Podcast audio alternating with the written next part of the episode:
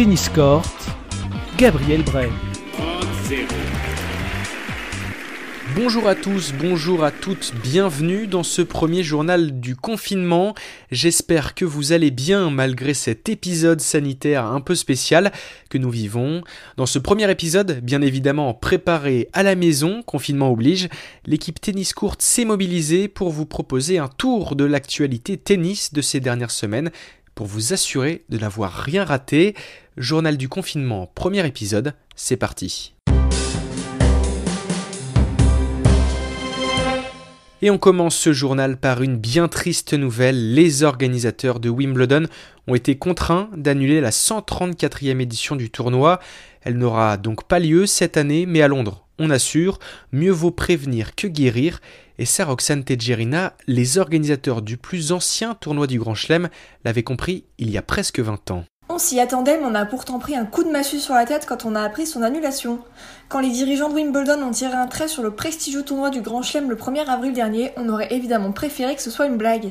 Mais comme tous les tournois du calendrier avant lui depuis mars, Wimbledon est tombé sous les coups de la crise sanitaire qui touche le monde et de manière dramatique le Royaume-Uni également. À cause de la préparation exigeante que demande le gazon, il n'y avait aucune autre alternative que l'annulation pure et simple du tournoi. Fort heureusement, les membres de l'AELTC sont prévoyants. Une semaine après l'annonce des dirigeants, The Times dévoilait que le tournoi avait souscrit une assurance depuis l'épidémie de SRAS en 2002. Parmi les clauses du contrat, une pandémie, une attaque terroriste ou la mort de la reine Elisabeth II. Toujours d'après le journal, le montant versé par les assureurs devrait s'élever à 130 millions d'euros, de quoi couvrir une partie des frais d'annulation. C'est la première fois depuis la fin de la Seconde Guerre mondiale qu'un tournoi du Grand Chelem est annulé. La nouvelle a été largement relayée sur les réseaux sociaux et les hommages des différents joueurs et joueuses se sont succédés. On prend déjà date pour l'édition de 2021 qui se déroulera du 28 juin au 11 juillet. Et Roger Federer, qui s'apprêtera alors à fêter ses 40 ans, l'a assuré. Il bien y participer, au moins encore une fois. Et on espère aussi hein, revoir Roger Federer sur l'herbe londonienne. Un autre joueur a fait part de sa déception, Matteo Berrettini, l'Italien huitième joueur mondial et huitième de finaliste l'an passé à Londres, regrette l'annulation du tournoi de Wimbledon. Il n'y a aucun doute, Wimbledon est mon grand chelem préféré. J'ai fait demi-finale à l'US Open, mais Wimbledon est le temple de notre sport.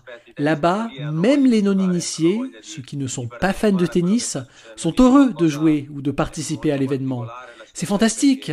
Son annulation est un coup dur pour nous. C'est très particulier comme situation, car ça se joue sur herbe, et en Angleterre, le temps est souvent pluvieux. On ne peut jouer le tournoi qu'à certaines dates.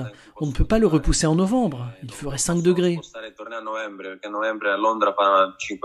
Matteo Berrettini et tous les fans de tennis devront donc patienter encore un peu avant de pouvoir rejouer sur gazon.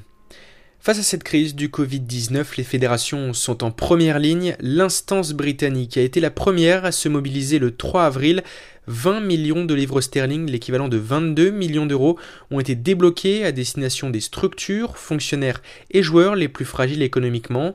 Alors la Fédération française de tennis, la FFT, se devait de réagir et elle a annoncé vendredi dernier, Alexandre Ravasi, un plan de soutien à son tour et de relance de 35 millions d'euros.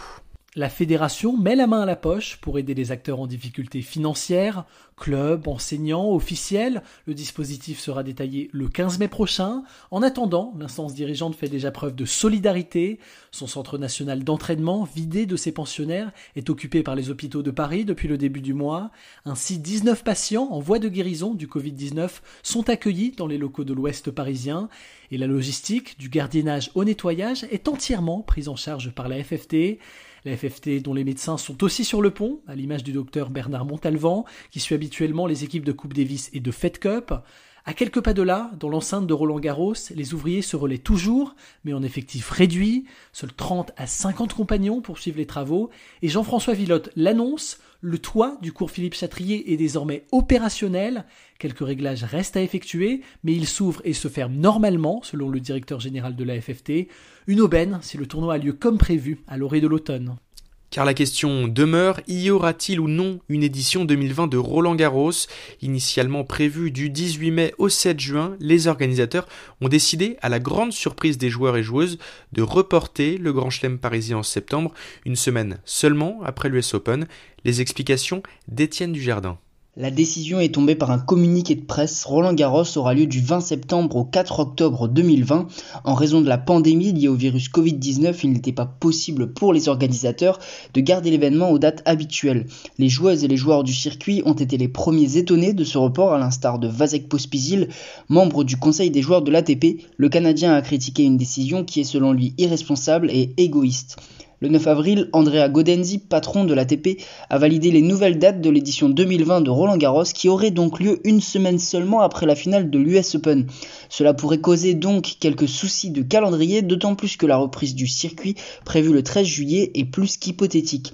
Aucune certitude donc quant à l'issue tennistique des prochaines semaines et des prochains mois, mais du côté de l'ATP, on se penche sur la question et la solution envisagée serait de caser 4 semaines sur terre battue avec Roland Garros, Madrid et Rome avant d'enchaîner sur la tournée asiatique et de finir l'année au Masters de Londres. Un mot de New York à présent, l'une des villes les plus touchées par la pandémie du Covid-19, car l'US Open est maintenu pour le moment du 31 août au 13 septembre, et cela ne semble pas pouvoir changer. L'USTA, Fédération américaine de tennis, va devoir s'accorder avec le début du calendrier du football américain qui démarre le 10 septembre aux États-Unis. En effet, le diffuseur américain du tournoi de tennis ESPN est également propriétaire des droits TV du Monday Night Football et ne veut pas que le tournoi soit reporté. Le scénario du huis clos reste tout de même sur la table. Les organisateurs de l'US Open ont également annoncé un changement de surface cette année. Le Grand Chelem américain fait sa transition. Il abandonne le DecoTurf pour le Lay Code, une surface moins rapide. Dimitri Fortin. La fédération américaine vient d'annoncer un changement de surface pour son tournoi du Grand Chelem, l'US Open, toujours programmé du 31 août au 13 septembre. Utilisé depuis 1978, le décoteur cède sa place au Lake Hold, une surface déjà utilisée au Masters 1000 de Miami et au New York Open, un nouveau tournoi disputé depuis 2018 dans la ville qui ne dort jamais. La fédération américaine fait le choix d'une surface un peu moins rapide, fabriquée notamment avec du caoutchouc, de la silice et de la résine acrylique. Le Lake Hold est fabriqué par la société Advanced Polymer Technology basée en Pennsylvanie. Avant l'US Open, Wimbledon et l'Open d'Australie avaient déjà changé leur surface depuis le début des années 2000. Wimbledon a opté, en 2001 pour un gazon composé à 100% de ryegrass vivace, plus sec et plus dur, qui avait suscité de nombreuses critiques en Angleterre, le gazon du All England Club étant parfois qualifié de green clay, c'est-à-dire la terre battue verte. Plus récemment, lors de son édition 2008, l'Open d'Australie avait remplacé le Rebone Ace par du Plexicushion, une surface plus lente, avant de ralentir à nouveau son tournoi cette année avec le choix du Green Set. Un choix de surface fait pour éviter autant que possible les blessures chez les joueurs, mais aussi pour supporter la chaleur en ce qui concerne l'Open d'Australie. Il n'y a bien que la terre battue de Roland Garros qui ne change pas dans la planète tennis. Et il sera donc euh, intéressant de voir si ce changement de surface profite aux joueurs moins offensifs. Autre tournoi et autre annulation à Montréal cette fois. Le tournoi WTA devait se dérouler du 10 au 16 août prochain et n'aura malheureusement pas lieu cette année, en cause toujours l'épidémie de coronavirus et la décision du gouvernement du Québec de suspendre tous les événements sportifs jusqu'au 31 août. Alice Sangoire. Cette décision a été difficile à prendre, mais la santé et la sécurité de tous restent la première des priorités. C'est en ces termes que la WTA a annoncé l'annulation du tournoi de Montréal. Son maintien était jusqu'alors incertain, mais la décision est tombée samedi dernier. C'est le cœur lourd que nous avons reçu la nouvelle, mais nous comprenons qu'elle soit nécessaire. Ce sont les mots du directeur du tournoi. Les joueuses de tennis devront donc attendre 2021 pour pouvoir s'affronter à nouveau sur les cours extérieurs de Montréal. Les 200 000 supporters qui devaient se retrouver cette année encore sur les gradins de la Rogers Cup seront certainement déçus mais le directeur du tournoi rappelle que le bien-être des joueurs et des fans passe avant la tenue de la compétition. Et il en fait la promesse, le tournoi de l'année prochaine sera une grande fête pour célébrer le sport.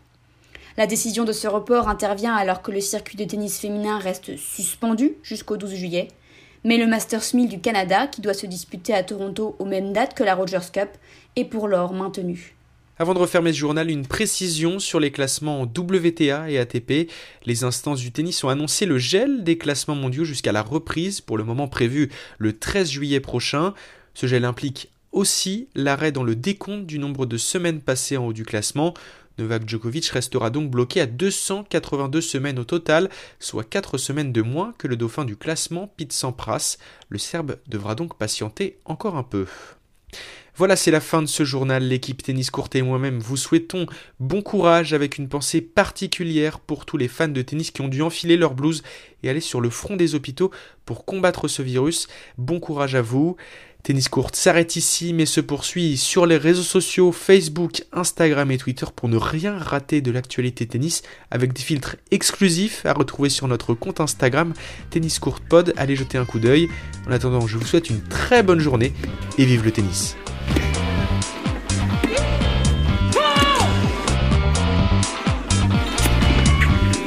zero.